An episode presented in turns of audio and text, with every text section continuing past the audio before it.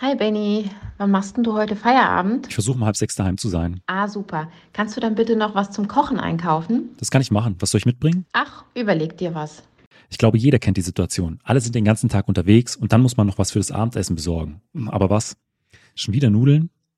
Wenn die Woche vollgepackt ist mit Terminen, ist es manchmal einfach nur noch stressig, sich dann am späten Nachmittag noch Gedanken zu machen, was es heute Abend zu essen gibt. Mit meinem heutigen Partner HelloFresh wirst du diesen Stress so nicht mehr haben. Denn HelloFresh liefert dir jede Woche Kochboxen mit frischen Zutaten direkt nach Hause.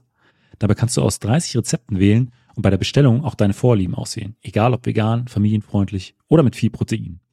So musst du dir keine Gedanken mehr machen, was du heute Abend kochen sollst. Wie wär's zum Beispiel mit dem Cheesy Enchilada Reis mit schwarzen Bohnen? Die mexikanische Reispfanne mit frischer Paprika und leckerem Käse schnell und einfach zuzubereiten. Wenn du HelloFresh testen möchtest, sparst du als Neukunde mit dem Gutscheincode HFAthlet in Deutschland und Österreich auf deine ersten vier Boxen bis zu 90 Euro und erhältst auf deine erste Box zudem auch noch kostenlosen Versand. Für alle aus der Schweiz gibt es auf die ersten vier Boxen einen Rabatt von bis zu 140 Schweizer Franken. Also einfach über den Link in den Show Notes bei HelloFresh vorbeischauen und mit dem Gutscheincode HFAthlet bis zu 90 Euro oder 140 Schweizer Franken sparen. Mein Name ist Benjamin Brömme und herzlich willkommen zum Mein Athlet Leichtathletik Podcast. Mein heutiger Gast ist der Kurzsprinter Marvin Schulte. Marvin zählt mit einer Bestzeit von 10,18 Sekunden, dem deutschen Meistertitel aus 2021 und dem U18 Europameistertitel aus 2016 zu Deutschlands erfolgreichsten Sprintern der vergangenen Jahre. Und deshalb habe ich mich mit ihm natürlich über seinen Trainingsalltag, die Zeit bei der Bundeswehr und seine Ziele für die kommenden Jahre unterhalten. Das ist schon knackig. Für einen Kurzsprinter ja, ist ja. das schon sehr knackig. Ähm, wie, wie lang sind die Pausen dann dazwischen? Wir machen, also wir hatten dazwischen immer drei Minuten und natürlich dann gestaffelt nach unten, wenn, Ja. also nach einem 150er sind es dann halt 1,30, 2 so, genau. Also es geht dann auf jeden Fall auch von der Pause runter. Das ist schon eine sehr, sehr harte Trainingseinheit. Ist schon, ja, ist schon knackig.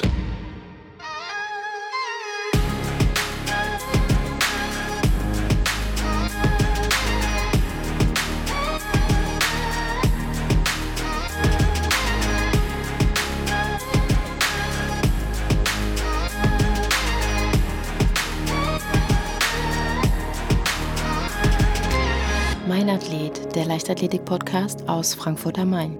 Herzlich willkommen, Marvin. Danke, dass ich hier sein darf. Ja, Marvin, es freut mich, dass du jetzt an diesem Wochenende die Zeit für unsere Folge gefunden hast, denn ich weiß, dass du momentan einen Lehrgang, einen mehrwöchigen Lehrgang bei der Bundeswehr hast und äh, unter der Woche, äh, ich glaube, in Hanno Hannover unterwegs bist. Deswegen einfach mal in meine erste Frage, äh, wie ist es derzeit äh, bei der Bundeswehr? Was machst du genau und sind vielleicht auch noch andere Leistungssportlerinnen und Leistungssportler mit dabei? Genau, genau. Zu der, direkt zu der letzten Frage. Wir sind tatsächlich ein reiner Leistungssportlehrgang. Ähm, also es ist äh, quasi Spitzensport beim Bundes, äh, bei der Bundeswehr und wir haben jetzt aktuell Feldwebel-Anwärterlehrgang, quasi das nächste nach der Grundausbildung ähm, zum Unteroffizier. Und das ist ein vierwöchiger Lehrgang halt in Hannover. Und wir sind auch aktuell tatsächlich, ich glaube, 33 äh, Sportler, davon 15 Leichtathleten. Also es ist eine sehr, sehr große, äh, breite Dichte an äh, Leichtathleten. Deswegen eigentlich, äh, viele kennt man ja eh. Deswegen ist es eigentlich sehr entspannt. Das, da muss man jetzt nicht irgendwie neu, also ist jetzt keiner für sich irgendwie alleine. Deswegen viele kennt man.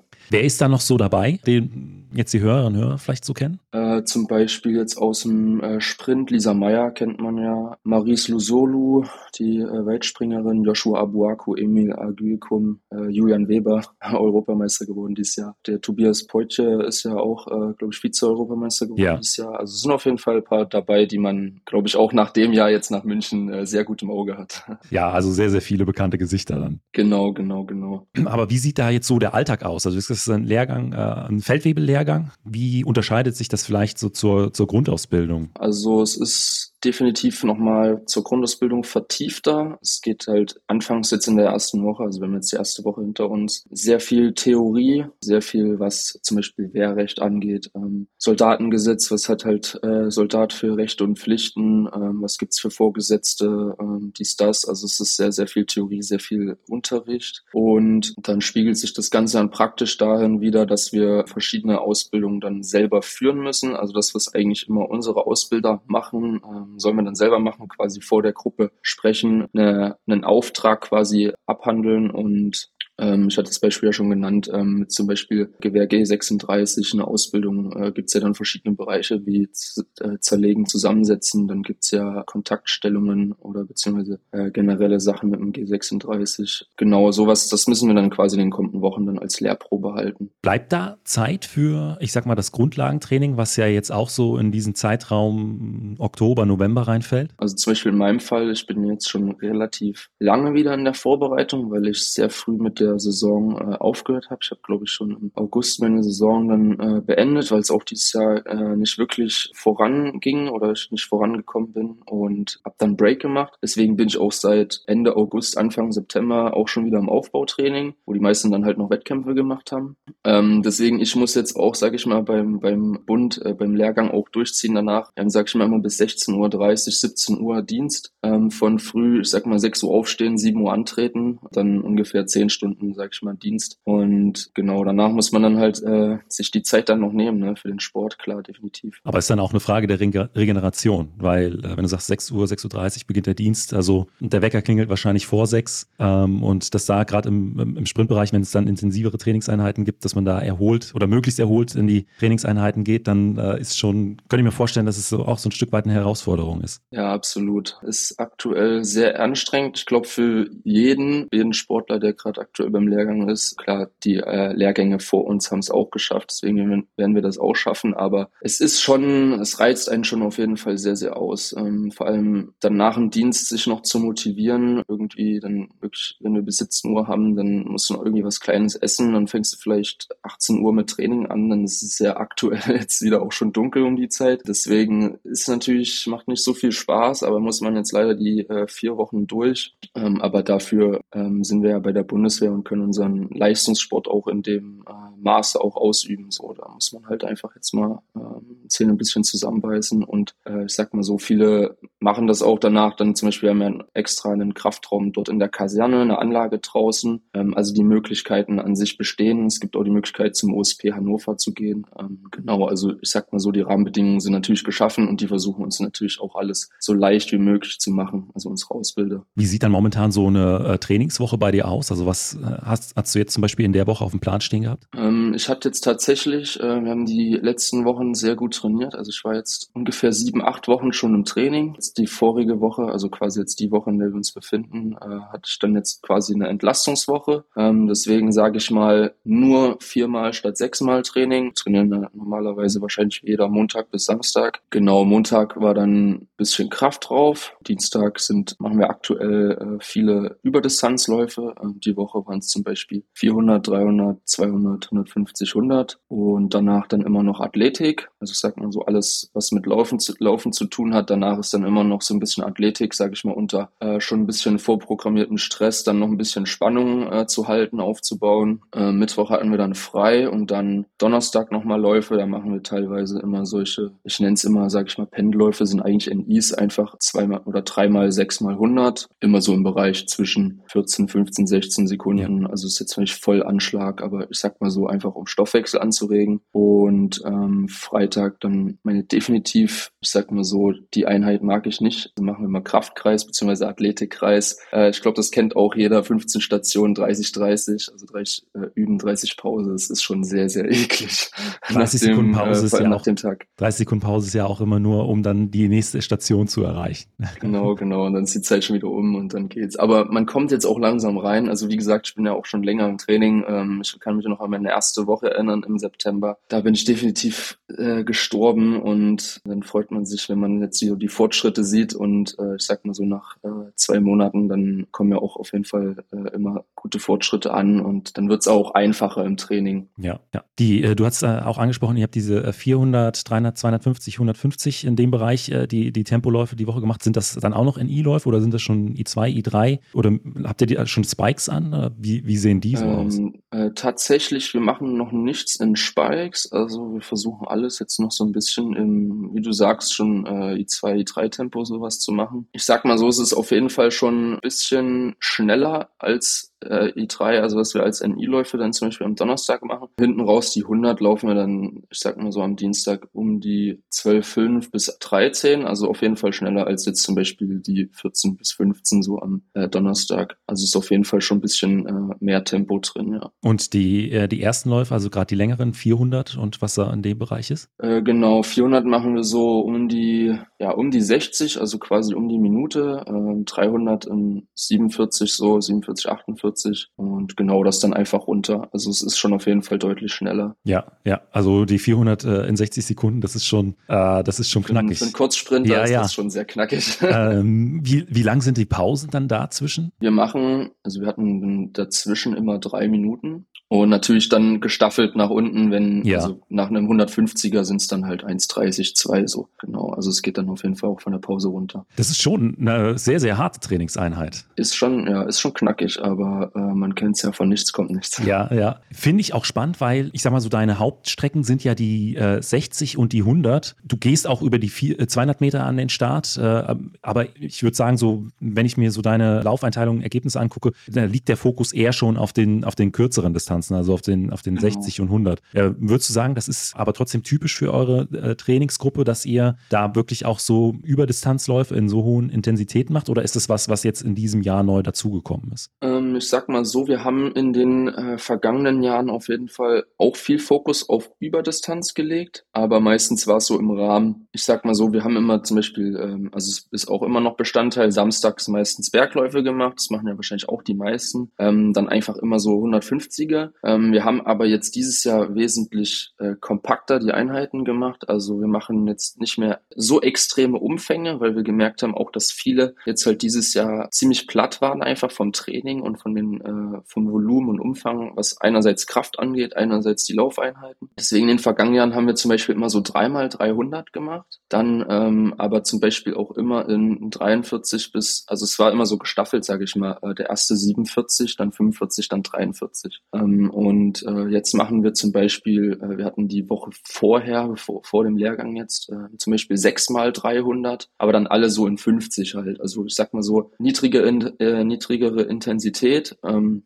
dafür so ein bisschen äh, mehr Anzahl. Und jetzt machen wir aber zum Beispiel bei den Bergläufen dann nicht mehr sechsmal 150, sondern viermal und dann aber hinten drauf zum Beispiel noch zweimal drei, zweimal viermal 50, dann also nochmal so kurze Beschleuniger Ja. dann auch den Berg an, damit, sag ich mal, auch ein bisschen so das Laktat dann wieder so ein bisschen im Körper durchgespült wird. Genau. Ja, du hast schon angesprochen, äh, du trainierst äh, eigentlich in Leipzig. Bei wem trainierst du denn da und äh, wer ist noch so bei dir in der, in der Trainingsgruppe? Genau, wir trainieren äh, unter Alexander John, ist wahrscheinlich auch ähm, vielen ein Begriff, ähm, war ja selber äh, Hürdensprinter. Ich bin 2018 zu ihm und Sven Knipphals äh, in die Gruppe äh, gekommen. Die hat Ronald Stein geleitet, ist immer noch Bestandteil, ist aber natürlich ähm, durch seine Trainerposition äh, im DLV natürlich extrem äh, eingeschränkt, äh, hat viel natürlich organisatorisches zu klären. Ähm, deswegen das Training führt ähm, quasi Alex. Ähm, Sven macht, sage ich mal, so den Background, die sprechen sich ab mit äh, Kraftplänen und Trainingsplänen und ähm, er ist ja auch äh, Chiro, deswegen das ist ja, sag ich mal, der Vorteil hier am Standort Leipzig, dass wir äh, einen Chiropraktiker haben. Also quasi Alex leitet das komplette Training, ähm, macht unsere Pläne und ähm, Trainingsgruppe, ich glaube, äh, waren ja auch schon äh, ein paar hier bei dir im Podcast. Äh, Dennis Almers ist ja ein Begriff, Gregor Traber ist ein Begriff, Martin Vogel, äh, denke ich mal. Da äh, könnte ich mir auch vorstellen, dass man äh, gerade bei so intensiven Tempoläufen äh, von äh, so starken Trainingspartnern profitiert. Also ist es dann so, dass ihr auch solche Einheiten äh, dann in der Regel zusammen macht, wenn du jetzt gerade in Han Hannover bist, äh, dass ihr euch dann vielleicht auch mal abwechselt mit dem Tempo oder wie, wie sieht das dann äh, im, im Alltag aus? Genau, ist eigentlich äh, genau wie du sagst. Ähm, wir splitten zwar immer so ein bisschen die Gruppe, also wir sind jetzt glaube ich aktuell acht Athleten in der Gruppe. Meistens ist so, dass fünf oder vier so früh trainieren und dann halt die andere Hälfte Nachmittag. Äh, einerseits sage ich mal bedingt von, wir haben noch ein paar Jüngere äh, von Schule oder Ausbildung beziehungsweise der Rest von uns, also der Großteil von uns ist entweder in der Sportfördergruppe Bundeswehr halt wie ich oder halt eben Polizei. Ähm, bei der Polizei ist ja auch so, dass die dann meistens nach der Saison dann halt eben äh, auch äh, Arbeitsstunden ableisten müssen. Ähm, die trainieren dann halt meistens dann immer Nachmittag, deswegen ist so gesplittet. Und äh, ansonsten trainieren wir halt dann,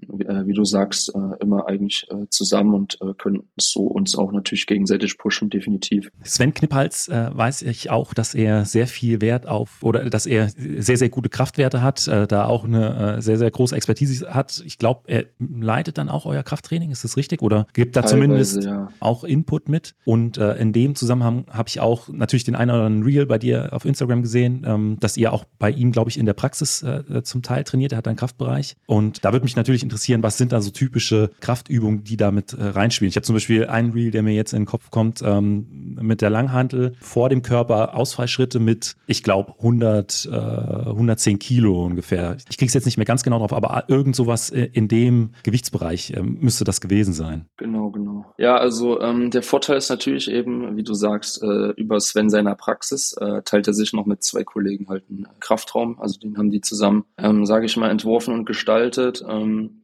und ähm, das ist natürlich gerade der Vorteil. Wir können da äh, sehr oft drin trainieren. Er versucht uns da immer dann die Zeiten zu verschaffen. Zum Beispiel äh, aktuell halt montags meistens immer von also neun beziehungsweise zehn Uhr ist eigentlich immer Trainingsbeginn und dann halt von zehn bis zwölf, dreizehn Uhr. Kommt drauf an natürlich, wie schnell wir äh, durchkommen. Und genau wie du es schon äh, angesprochen hast, also es sind schon sehr äh, kraftspezifische Übungen. Ähm, ich habe jetzt letztes Jahr, also beziehungsweise dieses Jahr in der Vorbereitung vor 22 ähm, viel über äh, Ausfallschritte gemacht, weil wir einerseits ähm, so ein bisschen äh, die Seiten anpassen wollten, ähm, halt natürlich äh, vom, vom Strecker. Und ähm, genau, also so Ausfallschritte sind definitiv ein Bestandteil. Jetzt mache ich gerade im Aufbau noch mal ein bisschen was anderes. Mache jetzt zum Beispiel aktuell äh, mehr, weil ich halt immer so ein Problem hatte mit Kniebeuge. Äh, ich glaube, da kommen wir auch noch drauf, was ich nicht so mag im Kraftbereich, ähm, weil bei Kniebeugen ich immer extrem viel Tonus halt über die vordere Kette kriege und dann halt, sage ich mal, über die Tensoren und über den Quadrizeps ähm, und ich dann meistens halt dadurch äh, durch den Tonus äh, ziemlich eingeschränkt bin beim Laufen. Und jetzt haben wir halt ähm, mehr Fokus drauf gelegt, dass wir, wie ich es gerade schon mal bei den Läufen erwähnt habe, das Volumen ein bisschen runternehmen, also nicht mehr so exorbitant äh, wie zum Beispiel 6 mal 8 Kniebeuge oder sowas machen, sondern das eher so ein bisschen runterdrosseln, ähm, viel mehr halt auf Qualität auch statt Quantität halt achten und auch gar nicht mehr so extrem äh, viel Gewicht machen. Ähm, ich weiß noch so vor ja, zwei, drei Jahren und auch als ich zu den äh, Jungs in die Gruppe gekommen bin, da war erstmal so, wir machen, sag ich mal, die Basics. Wir wollen erstmal jeden, sag ich mal, gerade hinstellen und dass die, sag ich mal, Statik und sowas alles passt und dass die Qualität auch von den Übungen passt. Ähm, jetzt sind wir bei jedem, sag ich mal, so weit, dass die Ausführung wirklich sehr, sehr gut ist. Und ähm, jetzt kann man, sag ich mal, drauf aufbauen. Und ähm, deswegen habe ich auch äh, letztes Jahr dann zum Beispiel Ausfallschritten, wie du gesagt hast, so im 100 Kilo, 110 Kilo Frontbereich äh, so ge, ähm, bewegt und ist natürlich dann sehr intensiv, klar. Ja, ja, das kann ich mir vorstellen. Äh, du hast gesagt, ihr äh, geht dann auch gar nicht mehr so hoch von den Gewichten.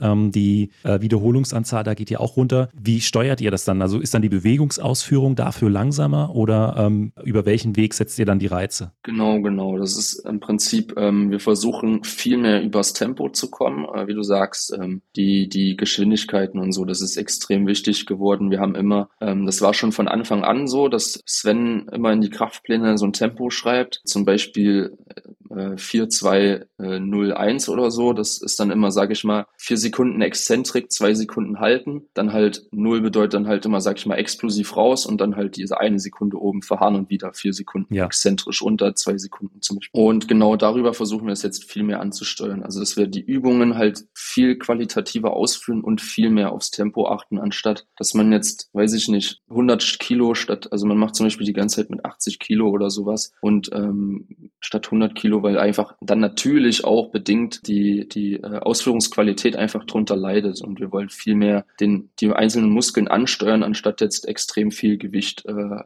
bewegen. Du hast gesagt, äh, die äh, normalen Kniebeugen, das äh, ist jetzt nicht so unbedingt deine Lieblingsübung, weil der Muskeltonus dann auch zu, zu stark wird und die Bewegungsausführung dann im Sprinten nicht mehr ideal ist. Was sind denn, ähm, machst du dafür die Ausfallschritte als Alternativübung? Ist es die oder gibt es da noch andere Sachen, die ihr stattdessen macht? Ja, also das Ding ist so zum Beispiel letztes Jahr im Aufbau, also Ende 21, haben wir halt viel mehr Volumen gemacht. Ähm, das war auch das, wo ich halt dieses Jahr gesagt habe, so ich habe, sag ich mal, gar nicht mehr diese Energie dann im Sprinten auf die Bahn bekommen, weil wir wirklich extrem viel Volumen gemacht haben. Ich habe zum Beispiel, äh, ich habe es glaube ich schon mal gesagt, sechs mal acht Kniebeuge gemacht und dann halt immer zum Beispiel ähm, im Tempo zum Beispiel sechs Sekunden runter, unten drei Sekunden ähm, und dann halt wieder raus. Und das ist dann immer schon so, also wirklich bei acht Wiederholungen und dann sechs Sätze ist schon wirklich, man macht das ja jetzt nicht mit 20 Kilo Stange so, das ist ja, ja. schon so ein bisschen dann Gewicht drauf gewesen. Ist schon wirklich sehr eklig. Und bei mir ist, sag ich mal, von der Muskelstruktur und so, ähm, ich würde sagen schon, dass ich eher auch überwiegend halt natürlich äh, einen FT-Phase-Anteil hat. Also klar hat jeder Sprinter, aber man merkt das ja, sage ich mal, ob seine Muskeln äh, schneller ermüden oder halt eben langsamer. Und bei mir ist immer das, dass in der Kraft halt meine Muskeln sehr schnell danach mhm. ermüden. Mhm. Und dann ist zum Beispiel Montag Kraft und Dienstag zum Beispiel dann irgendwie fliegende oder Läufe. Und da habe ich dann einfach gemerkt, so, ich kann dann gar nicht mehr zum Beispiel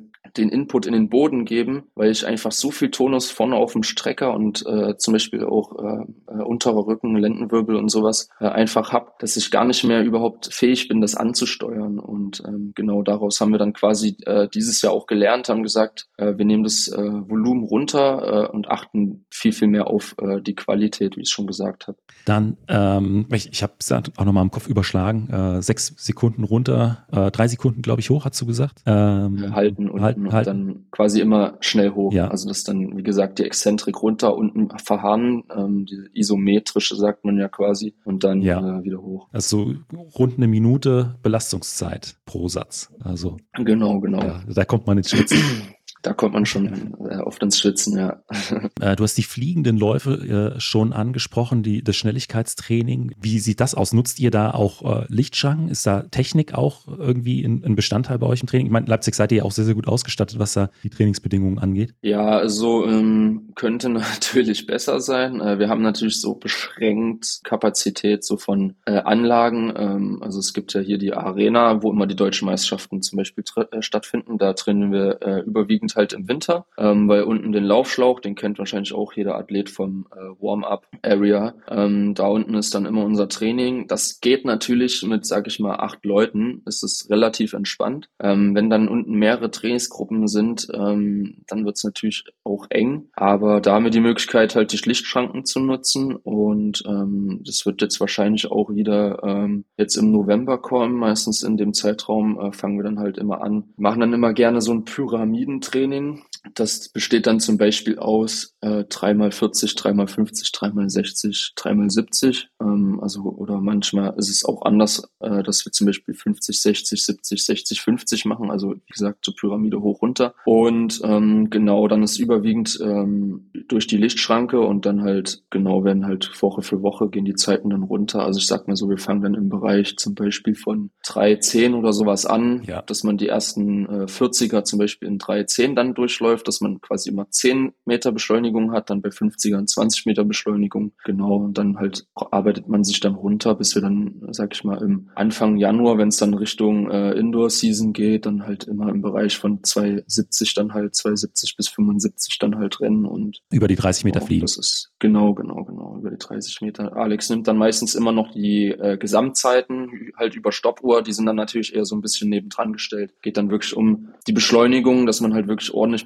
beschleunigt. Das ist ja eigentlich das Ziel von Fliegenden halt. Ähm, Fliegend resultiert halt aus der Beschleunigung und genau deswegen halt eben 40, 50, 60 bis 70, sag ich mal, dass man dann 40 Meter Beschleunigung hat und dann 30 Fliegen drauf. Ihr setzt den Fokus bei den Fliegenden auch auf die, auf die Beschleunigung. Also das, äh, der Ansatz, wenn die, äh, wenn der Start, wenn die äh, Beschleunigung nicht passt, kann auch das, äh, der fliegende Bereich nicht schnell sein? Genau, genau. Das ist immer, sage ich mal, Hauptaugenmerk, dass die Beschleunigung halt passt. Und ich würde auch eher sagen, also klar, fliegend ist immer freies Laufen, aber äh, wie ich schon gesagt habe, fliegend resultiert eigentlich immer aus der Beschleunigung. Wenn ich langsam in eine Schranke beschleunige, dann kann ich ja. auch nicht erwarten, dass ich jetzt zum Beispiel 270 fliegend renne. So. Also demnach ähm, ist der Fokus Fokus definitiv auch auf der Beschleunigung. Nutzt ihr da auch Video oder so, dass äh, du dir oder ihr euch dann auch immer noch mal äh, im, im, Bild sieht, wie habe ich mich getroffen am fliegenden Bereich in der Beschleunigung oder ist das eher so eine Gefühlssache und so das Feedback von, äh, vom, vom Trainer an, an dich oder an euch? Ja, also schon teils, teils. Ähm, Alex ist, wie äh, du gerade sagst, äh, Alex ist ein großer Fan eher von, ähm, von, von Gefühl, also dass man selber auch das Gefühl kriegt, wie laufe ich, wie treffe ich mich am Boden, ähm, wie ist fließt der Input halt äh, in den Boden. Und demnach ähm, versuchen, also oder sagt er immer so, er will nicht immer Videos, weil dann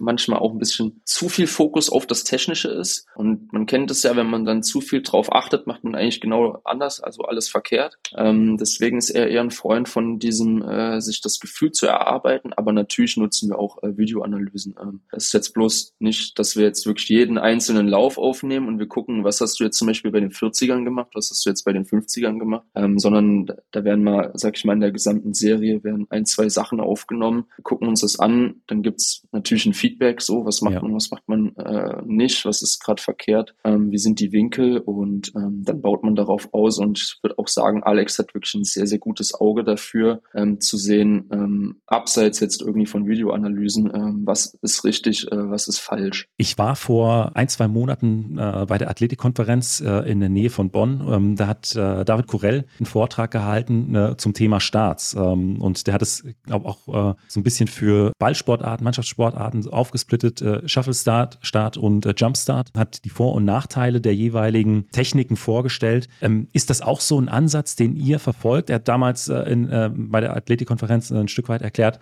dass der Shuffle Start schweres Wort, äh, eher einen Vorteil bringt, um dann eine höhere Endgeschwindigkeit zu reichen, ist aber technisch ein bisschen schwieriger umzusetzen. Äh, der Jumpstart, da ist man schneller auf der Maximalgeschwindigkeit, die dann aber nicht ganz so hoch sein kann. Ähm, ist das auch sowas, äh, so äh, eine Philosophie, nach der ihr geht, oder habt ihr da andere Punkte, die ihr da in Fokus rückt? Weil du bist ja auch extrem schnell, ich glaube 64 über die, über die 60 Meter auch, das äh, bekommt man ja auch nur hin, wenn man ein extrem guter Starter und eine extrem gute Beschleunigung Beschleunigungsphase hat. Ja, definitiv bei den äh, 60 nochmal mehr als bei den 100 ja. natürlich, äh, eben genau, weil es äh, eine kürzere Strecke ist. Ähm, wir versuchen, sage ich mal, das sehr individuell zu machen. Ähm, zum Beispiel, ich bin ja wirklich ein sehr großer, eher drahtiger äh, Typ. Deswegen durch meine langen Beine zum Beispiel muss ich ja auch anders starten, zum Beispiel jetzt als äh, Dennis, ähm, der natürlich äh, viel äh, kürzere Hebel hat, aber natürlich viel schneller vorne äh, am Boden arbeiten kann deswegen, ich kenne natürlich so viele, die zum Beispiel so einen Shuffle-Start äh, machen. Einerseits halt, weil man natürlich eben effizient äh, sich äh, überholen kann. Also man achtet ja eigentlich nur darauf, dass man schnell die Knie überholt und äh, schnell die Knie über äh, vorbeiführt, äh, aneinander vorbeiführt. Und ähm, wir versuchen jetzt nicht so explizit zu sagen, so ja, äh, wir trainieren jetzt nur den äh, Shuffle-Start zum Beispiel, ähm, sondern versuchen das natürlich individuell zu machen. Ähm, bei mir ist es eher so, dass gerade in den Jahren äh, 2019, 2021, äh, wo ich äh, starke Seasons hatte, ähm, war es bei mir immer so, dass ich vorne eher halt erstmal über die Länge gekommen bin und ähm, halt versucht habe, einfach vorne Schrittlänge aufzubauen, um halt schnell in diesen Fliegendbereich zu kommen und achte eigentlich viel mehr auf so Hüftpositionen und sowas, dass ich halt eben versuche, die ersten 30, die oder sag ich mal 20 bis 25 äh, die Hüfte schnell zu beschleunigen ähm, und dann halt ab 30, 35 halt wirklich in dieses aufrechte Laufen Laufen und dieses Fliegende zu ja. kommen. Ähm, das ist natürlich, äh, wie, wie ich schon meinte, ist halt auch eher körpertyp abhängig, ähm, dass jeder, so sage ich mal, weiß, in welcher Form er starten muss. So, es kommt dann eher so ein bisschen aufs Gefühl an. Ja, ja, ja. Es äh, finde ich ist ein super spannendes Thema. Äh, bei mir war es früher so, ich war äh, kein besonders guter, also ich war ein katastrophaler Starter. Ähm, hm.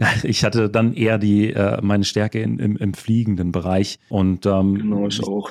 war dann eigentlich immer äh, gefühlt froh, wenn ich die Beschleunigung hinter mir lassen konnte und dann äh, ins eigentliche Sprinten kommen kann. Aber ist ja tatsächlich, ähm, auch gerade wenn man dann über die 60 äh, diese Zeiten laufen möchte, äh, muss man da auch eine, eine, sehr, sehr gute Technik haben. Genau. Ähm, ähm, meine Einstiegsfrage im Podcast ist aber eigentlich immer, die haben wir heute so ein bisschen übergangen, wie du denn irgendwann mal zur Leichtathletik gekommen bist. Das würde mich nur interessieren. Ja, genau. Das ist, ähm, also ich bin damals, ähm, da war ich noch in der Grundschule, ich glaube dritte Klasse war das so, oder den Zeitraum, also so acht Jahre oder so, war das tatsächlich so über Bekannte von meinen Eltern. Die äh, Tochter war halt auch an meiner Grundschule und ähm, die hatten dann halt mit meinen Eltern so ein bisschen gequatscht und meinten so, ja hier, ähm, unsere Tochter ist äh, äh beim SV Lindenau ist das gewesen damals hier in Leipzig. Ähm, um, hat euer Sohn nicht mal Lust, äh, sich das mit anzugucken und ähm, da mal ein bisschen, sag ich mal, reinzuschnuppern. Und dann haben meine Eltern, ähm, sag ich mal, das an mich weitergeleitet, äh, haben mir gesagt, so ja, hättest du mal, äh, hättest du mal Lust? Meinst du, ja, warum nicht? Hab davor immer so ein bisschen, also ich habe schon ein bisschen andere Sportarten ausprobiert. So Tennis habe ich halt mal vorher gespielt, ähm, aber jetzt nicht wirklich, also in dem Alter jetzt nicht wirklich krass aktiv. Also das war auch vielleicht für ein halbes bis ein Jahr. Und ähm, dann bin ich halt quasi das erste Mal so zum SV Lindenau, habe dann da angefangen, hat mir auch echt viel Spaß gemacht. Und dann ging es eigentlich relativ flott, dass ich dann ähm,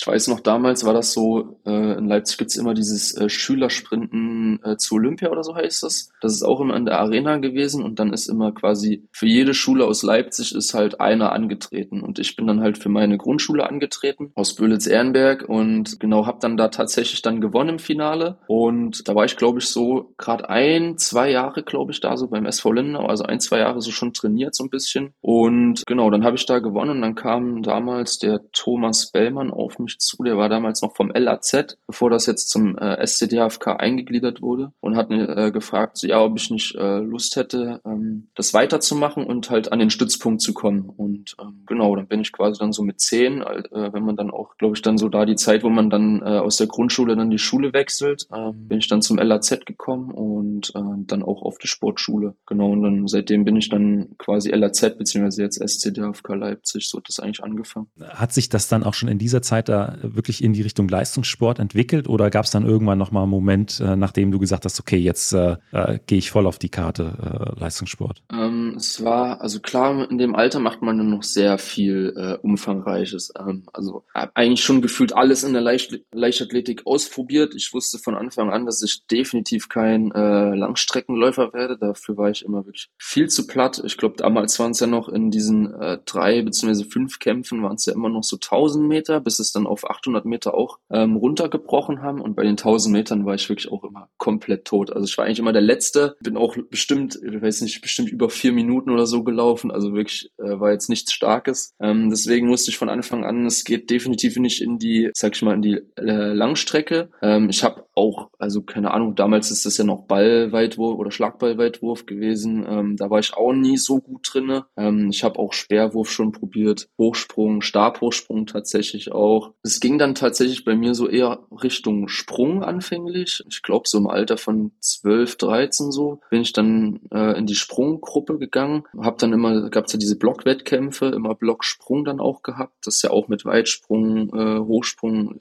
ich glaube Hürde und was weiß ich noch. Genau, und dann war ich anfänglich immer ziemlich gut in Weitsprung, habe dann Weitsprung weitergemacht und dann kam aber so, wenn dann natürlich Pubertät und so einsetzt, hatte ich extrem damit zu tun, dass ich äh, relativ schnell gewachsen bin. Ich glaube, ich weiß gar nicht, in einem Jahr oder so, teilweise 30, 35 Zentimeter oder so. Und dann hatte ich extrem zu tun mit so, was man so kennt, Patella-Sehne und sowas. Ja. Ähm, das war bei mir extrem überreizt und äh, durch dieses Springen immer hatte ich dann halt immer extreme Schmerzen und dann eigentlich ging das auch erst Richtung Sprint. Ich glaube dann so mit 15, so zwei, drei Jahre später. Ähm, dann hat halt quasi der Sprinttrainer hier in Leipzig, Knut Iwan, hat dann gemeint so, ja, ich hätte äh, ihn gerne in meiner äh, Gruppe und dann war das so ein bisschen so ein äh, fliegender Wechsel. So, dann bin ich so vom Sprung zum äh, Sprinttrainer. Und äh, seitdem habe ich mich dann auch tatsächlich auf äh, Sprint erst fokussiert. Das kam dann so im Alter von 15, 16, so ging das los. Also schon auch eine ganze Weile äh, im, im Sport jetzt aktiv. Genau, genau. Ähm, was sind denn so deine Ziele für die kommenden Jahre? Also natürlich jetzt Blick auf äh, 23, natürlich Teilnahme in Budapest. Gerade jetzt so nach dem Jahr, also ich habe jetzt schon auch einige Sachen mitgemacht. Äh, mein erster, sag ich mal, Einsatz bei den Erwachsenen richtig war ja Doha 2018, nee 19, 2019, 2019 war das, genau. Ähm, Doha in der Staffel, das war so das erste Mal, wo ich dann bei den Erwachsenen mitgelaufen bin, halt so mit Julian und äh, Roy. Ähm, und ähm, genau, dann äh, war ja letztes Jahr äh, Tokio und darauf natürlich will ich jetzt aufbauen, ähm, gerade was äh, äh, die Einzelleistung nochmal angeht. Ich glaube, jeder hat natürlich das Ziel immer äh, über Einzelnorm äh, einen Einzelstart zu kriegen. Ähm, ich glaube, ansonsten ist man auch in der Sportart falsch. Ähm, aber das sind natürlich die Ziele für nächstes Jahr und die Normen werden ja jetzt auch aktuell äh, immer mehr verschärft. Deswegen gehört da natürlich auch nochmal äh, viel mehr Input und Disziplin dazu, um das zu erreichen. Und ähm, genau nächstes Jahr du, äh, Budapest und dann natürlich äh, Paris, klar, 24. Bleibt da eigentlich noch Zeit für, äh, weiß ich nicht, Hobbys oder sowas? Ähm, was machst du, wenn du mal äh, nicht bei der Bundeswehr oder nicht äh, im, im Training bist? Ja, schon. Also klar, es ist immer ein 24-7 äh, Job. Äh, man muss sich immer um seinen Körper äh, kümmern, äh, viel Regeneration natürlich äh, einbauen. Ähm, aber ich sag mal so, unser Training ist ja immer, äh, wir haben es jetzt ja auch runtergebrochen, statt immer zweimal zu trainieren, machen wir halt jetzt eine lange Einheit. Ähm, und wir trainieren jetzt überwiegend von 10, sag ich mal, bis 13, 13.30, also immer so drei, dreieinhalb Stunden. Ähm, und dann halt noch so Nachbereitung und so Sachen. Und dann hat man, sag ich mal, ab 14 Uhr, also man isst dann danach natürlich Mittag, ähm, macht, geht, weiß ich nicht, äh, geht noch zur Physio, äh, macht äh, dies und das. Äh, wie gesagt, so alles, was zur Regeneration zählt. Und dann ist man ja meistens ab 14, 15 Uhr auch frei zur Verfügung. Und ja. dann hat man eigentlich viel Freizeit. Äh, ich bin eigentlich dann immer, jetzt war ja gerade äh, äh, im Oktober war ja noch gutes, äh, sehr gutes Wetter. Ich bin dann meistens halt immer draußen unterwegs. Wir haben in Leipzig, was ich wirklich sehr schätze, extrem viele Parks und so. Ähm, ich bin dann immer wirklich äh, gerne draußen unterwegs mit natürlich Kollegen so und äh, genieße halt einfach aktuell die Zeit, versuche mich jetzt vor allem äh, viel auf, also wirklich zu 100 Prozent nur auf den Sport zu konzentrieren. Also ich mache jetzt, natürlich bin ich bei der Bundeswehr, äh, mache jetzt den Lehrgang, aber ich mache jetzt ne, kein Studium oder sowas nebenbei, so geschweige denn Ausbildung ist ja eh nicht möglich. Ähm, genau deswegen versuche ich jetzt wirklich ähm, die ganze Zeit halt in den Sport zu investieren. Ja. Ähm, Gehe halt zwei, dreimal zur Physio in der Woche und dann halt natürlich noch zu Sven. Genau, der macht dann immer unsere Statik und sowas als Giro. Genau. Dann kommen wir jetzt zu den fünf Fragen, die ich äh, jeden meiner Gäste stelle. Und da ist die erste immer, was war bisher dein schönster Wettkampf? Also unabhängig äh, jetzt vom Ergebnis oder der, der Wertigkeit des Wettkampfs, sondern der, an dem die schönsten Erinnerungen hängen. Ähm, ich würde sagen, mit Abstand die schönsten Erinnerungen war damals äh, meine U18 EM. Das war so äh, damals in äh, Tiflis, Georgien 2016. Das ist mir einfach noch extrem im Kopf hängen geblieben, weil das einfach, also da bin ich ja äh, über 100 Meter Europameister geworden und das war so das, sag ich mal, das einschneidendste Ereignis so in meiner Karriere, weil man damit, also da war ich 17 und man, ich habe wirklich, wie ich schon gesagt habe, ich habe mit 15, 16 bin ich erst zum Sprint gekommen, habe dann ein, zwei Jahre eigentlich richtig wirklich dann voll konzentriert auf äh, äh, Kurzsprint trainiert. Davor war es ja alles eher so breit gefächert und dann kam so der erste äh, Erfolg und ähm, das hat mir natürlich gezeigt, dass ich, egal was was ist, äh, ich einfach alles schaffen kann und ich der nötige Motivation und Disziplin halt einfach alles erreichen kann, was ich mir äh, vorstelle. Ähm, das würde ich natürlich so als einschneidendes äh, Ereignis sehen und letztes Jahr halt natürlich Olympische Spiele ist, glaube ich, für jeden Sportler ein Highlight, auch wenn ich dann leider da verhindert war.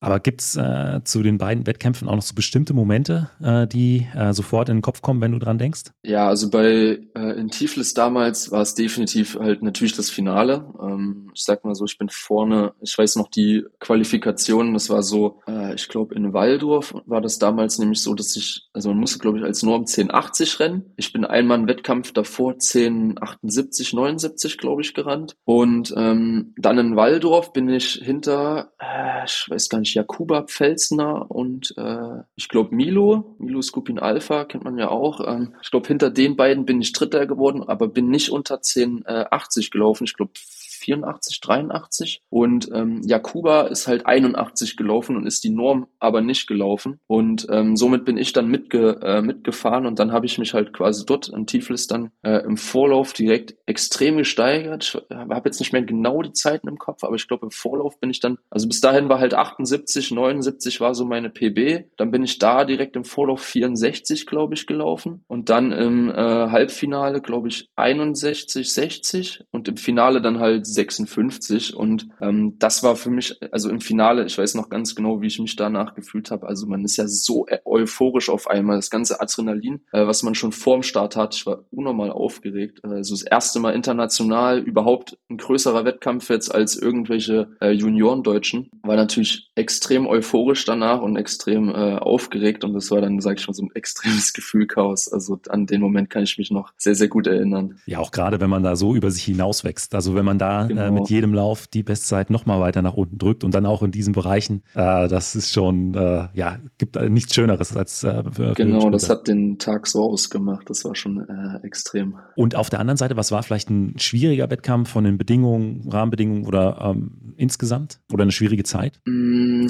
schwierige Zeit würde ich, boah, tatsächlich sogar dieses Jahr äh, fand ich äh, sehr, sehr schwer. Also es gibt ja immer, es ist natürlich äh, Leistungssport, es kann natürlich nicht immer bergauf gehen, äh, das kennt jeder Athlet. Ähm, dieses Jahr war bloß so für mich ähm, sehr, sehr äh, schade, dass, also ich habe extrem nach letztem Jahr Tokio, ähm, also ich sag mal so, Tokio spielt da eine große Rolle eigentlich für mich, weil ich letztes Jahr ähm, bin ich ja deutscher Meister geworden ähm, in, in Braunschweig. Ähm, und ähm, war danach sicher für Tokio. Ähm, die Staffelzeiten waren gut. Wir hatten ähm, die Vorbereitung in Miyazaki. Ähm, zwei Wochen äh, vorher ähm, war alles äh, tipptopp. Ich habe mich sehr, sehr gut gefühlt. Und ähm, dann sind wir rüber nach Tokio und haben dann nochmal äh, den Tag vor dem Wettkampf äh, natürlich ein Staffeltraining gemacht, wie man das immer so macht. Äh, sind nochmal die äh, Wechsel durchgegangen. Und dann hat's mich an dem Abend halt komplett zerlegt irgendwie. Ich weiß nicht warum, also wahrscheinlich irgendwie wegen äh, Sonnenstich und so. Da waren ja auch heißester Tag wahrscheinlich irgendwie in dem in dem äh, gesamten Jahr. Da waren irgendwie 38 Grad und dann ist die Luftfeuchtigkeit da ja auch irgendwie über 95 Prozent. Und ähm, dann hat's mich irgendwie ein bisschen mit so Magen-Darm-Sachen erwischt, weswegen ich dann halt leider nicht äh, beim Vorlauf laufen konnte. Dachte dann, okay, ich bin fürs Finale bereit. Ähm, haben dann aber äh, doch gesagt, äh, also ich habe dann doch gesagt, so ja, äh, lasst lieber den Lukas laufen. Deswegen ähm, ist dann, äh, sag ich mal, beide Läufe der Lukas für mich gelaufen, hinten auf vier. Das war natürlich so die ersten Tage für mich extrem bitter. Also das hat schon wirklich sehr an mir genagt. Ähm, man bereitet sich, sag ich mal, die ganzen Jahre für äh, Olympia vor, ist dann wirklich so weit, um mit 22 bei den Olympischen Spielen zu stehen und zu sagen, so, yo, jetzt bin ich hier, ich habe es geschafft und jetzt kann ich hier zeigen, was ich drauf habe. Und dann an Tag X ist man einfach nicht äh, körperlich in der Lage zu laufen. Ähm, ich glaube, vielen Athleten äh, ist sowas auch schon mal passiert. Ähm, die wissen natürlich, wie das Gefühl ist. Äh, ich wusste auch nicht anfangs, wie ich damit umgehen soll, habe mir dann gesagt, okay, ähm, schwamm drüber, musst jetzt halt einfach, äh, also vor allem du bist noch jung, du musst jetzt einfach für die nächsten Jahre äh, so weitermachen. Und ja, ich würde sagen, das war auf jeden Fall so das ja. negativste Ereignis. Ja, das kann ich mir vorstellen. Aber auf der anderen Seite, du hast angesprochen, du warst im letzten Jahr 22, äh, das heißt, du hast auf jeden Fall noch zwei äh, Olympische Spiele, äh, die du vom Alter ohne Probleme äh, bestreiten äh, können wirst. Von daher ist es, glaube ich, äh, zumindest gut für den Hinterkopf, das zu, das zu. Ja, ich denke auch. Dann gucken wir noch mal kurz äh, ins Training. Was ist denn so äh, eine Trainingseinheit, äh, wenn die im Plan steht, dass du dich vielleicht besonders darauf freust oder vielleicht auch äh, so ein bisschen Wettkampffeeling schon aufkommt? Genau, ich sag mal so von den ähm, Trainingseinheiten her, ich finde immer äh, halt die Fliegenden und so, also alles eigentlich, was so mit ähm, schnellem Sprinten dann zu tun hat, finde ich halt immer extrem nice und wir machen halt auch viel im Warm-up schon. Also unser Warm-up geht halt auch eigentlich immer mindestens eine Stunde und wir machen immer sehr viel viel. Erst so halt natürlich Mobility und so Sachen, ähm, äh, so klassisch äh, Hürden, ABC und so Sachen. Und dann halt gerade wenn's, äh, wenn wir dann so mit Koordination und sowas durch sind, machen wir dann immer so kleine Sachen mit äh, so Hütchenläufen, äh, irgendwelche Drills so für, äh, sag ich mal so Input in den Boden und so Sachen. Also so Imitationsübungen. Und danach dann halt immer so die, so die schnellen Sachen. Also wenn wir gerade so Fliegende machen, äh, schnelle Läufe und so, finde ich dann, auch wenn es jetzt wieder so in Richtung mit Spikes und sowas geht, das finde ich immer so, ist, ist so das Niceste. Also gerade Läufe definitiv überwiegen so Kraft. So Kraft macht mir dann eher weniger Spaß. Äh, Kraft ist äh, tatsächlich eher sowas, was du aus dem Plan streichen würdest, wenn es ginge? Ja, wenn es ginge, wenn's ginge, ja. Aber ist natürlich äh, ein extrem wichtiger Bestandteil. Ja. Also gerade äh, Maxkraft und Schnellkraft ähm, so hoch wie möglich äh, zu halten. Ist essentiell, weiß ich selber muss, da, muss man durch. Ähm, aber wie ich auch schon gesagt hat anfangs, ähm, wir haben jetzt ja eh versucht, viel individueller auch die äh, Kraftübungen zu gestalten. Wie ich schon gesagt habe, jetzt so Kniebeuge eher so auf vier mal vier reduziert. Und das ist dann so, wo ich sage so, okay, nice, so man hat halt, klar, man muss sich da anstrengen und ähm, muss da, äh, muss da durch, durchs Krafttraining, aber es ist halt nicht mehr so, dass man extrem platt ist, weil das ist immer das, was mich so ein bisschen von Kraft abgeschreckt hat. Dass man danach eigentlich so gar nicht mehr in der Lage ist zu rennen. Und ähm, wie gesagt, mein Fokus ist viel mehr auch auf dem Rennen. So Sprinten kommt von Sprinten und ich kann im Kraftraum sonst was machen, auch wenn Zubringerleistungen und sowas stimmen müssen. Aber wenn ich im Kraftraum extrem viel Gewicht mache und, äh, sag ich mal, ähm, übelst gut in Kraft bin und die Zubringerwerte halt habe, aber es gar nicht auf die Bahn kriegt, dann bringt mir das ja. im Kraftraum auch nichts. Deswegen bin ich auch eher mehr der Freund vom, äh, vom Sprinten oder von Läufen generell. Dann äh, kommen wir jetzt zur letzten Frage und die ist immer, was würdest du jüngeren Athletinnen, Athleten oder vielleicht auch deinem jüngeren Ich mit auf den Weg geben wollen? Das ist eine sehr gute Frage. Ähm, ich finde, ähm, gerade jetzt so in meinem Fall äh, kann ich einfach nur sagen, ähm, egal was egal was passiert, egal auch was, sage ich mal, andere sagen im Umfeld, man manchmal auch schwere und harte Phasen hat. Äh, jeder Athlet kennt das. Es gibt immer Höhepunkte, es gibt immer Tiefpunkte. Es ist halt einfach eine sportliche Karriere, ist von sowas geprägt. Und gerade die negativen Ereignisse prägen dich immer mehr als die positiven. Also klar, die positiven überwiegen dann meistens und äh, machen einen natürlich äh, die größte Freude und man wird dann auch äh, emotional dabei. Aber gerade aus den Fehlern und den negativen Erfahrungen lernt man halt einfach. Ähm, wenn alles immer positiv laufen würde, würde man sich wahrscheinlich gar nicht mehr entwickeln. Ähm, deswegen kann ich eigentlich nur jedem jüngeren Athleten raten, egal was passiert, egal ob es eine schwere Phase ist, die einfach durchstehen, sich die Disziplin und Motivation beibehalten und einfach am Ball bleiben, weil man weiß nie, wo es mal hin hingeht. Ähm, es gibt immer, also bei mir war es wirklich immer, immer wenn man es nicht gedacht hat, ist es halt eigentlich passiert. Das war bei der U18 EM so, das war letztes Jahr bei den deutschen Meisterschaften so, immer wenn man nicht damit rechnet, genau dann passiert eigentlich, sag ich mal, der größte Erfolg. Und ähm, genau das kann ich einfach nur jedem mitgeben, egal was passiert, einfach am Ball bleiben. Marvin, vielen Dank für deine Zeit. Ich habe zu danken. Danke, dass ich hier sein durfte. Falls dir die Folge gefallen hat, gib mir doch einfach eine Bewertung bei Spotify oder Apple Podcast. Außerdem freue ich mich sehr über dein Feedback per E-Mail oder auch auf Instagram. Vielen Dank und bis zum nächsten Mal.